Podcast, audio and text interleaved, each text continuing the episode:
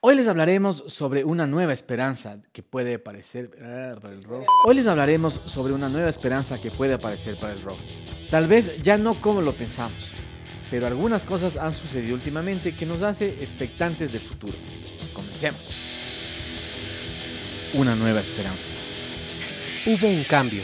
A raíz de la pandemia en el 2020, con las personas encerradas obligatoriamente en sus casas, comenzaron a repuntar la venta de ciertos artículos como productos de salud, accesorios para hacer ejercicio, ropa más cómoda, videojuegos y entre otros más, la venta de guitarras. Sí, así como lo escuchan, subieron las ventas de guitarras por encima de otros instrumentos como los mencionados sintetizadores.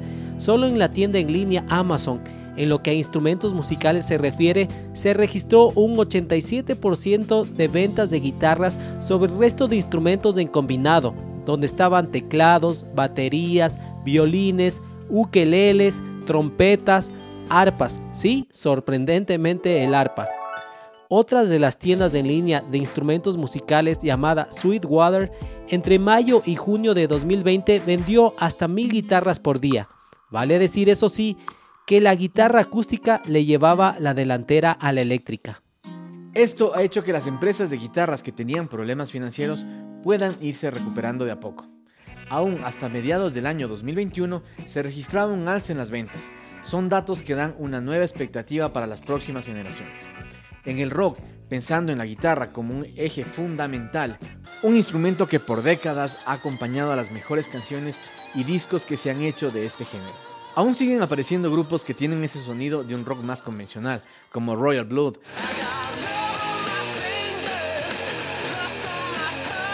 Maneskin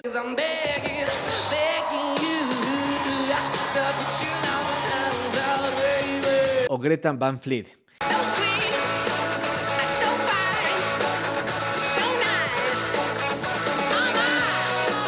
Eso sí, los seguidores del rock generalmente prefieren quedarse con los clásicos, pues son los que traen consigo recuerdos de su juventud. Al fin y al cabo, de eso se trata la música, de ser la banda sonora de nuestras vidas. Gracias a estos seguidores, en los escenarios todavía giran los Rolling Stones, Paul McCartney, Kiss, Bon Jovi, Guns N' Roses, Metallica, los Red Hot Chili Peppers, Foo Fighters y muchos de ellos no dejan de llenar estadios. El rock no ha muerto, de eso estábamos seguros. Ha ido cambiando y lo seguirá haciendo le ha costado adaptarse, pero no se sabe quién será el próximo héroe o heroína de la guitarra. En este aumento de las ventas de 2020 y 2021 que hablamos, aproximadamente el 46% de los compradores provenían de la región de Asia-Pacífico.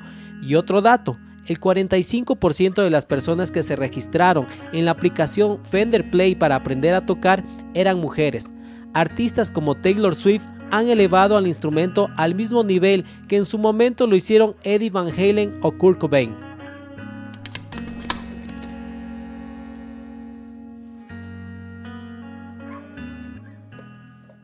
Quizás aún en el futuro no se dependa de una guitarra con distorsión para hacer rock.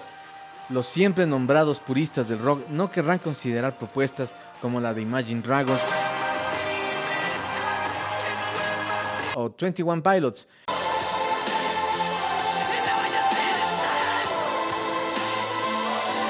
pero pueden ser señales de que se puede hacer música con mucha intensidad y conectando con públicos más jóvenes, sin poner como protagonista a la guitarra eléctrica. Cuéntanos qué te pareció esta serie de capítulos que hicimos dedicados al rock, si te gustó la manera en la que la presentamos. Como verás, nos basamos netamente en el rock en inglés por ser de ahí su origen. El rock en español es muy rico y extenso para tratar. Recuerda que tenemos más de 60 capítulos de los mejores discos y canciones de los 90, nuestra época preferida del rock. Cuéntanos también de qué más te gustaría que hablemos.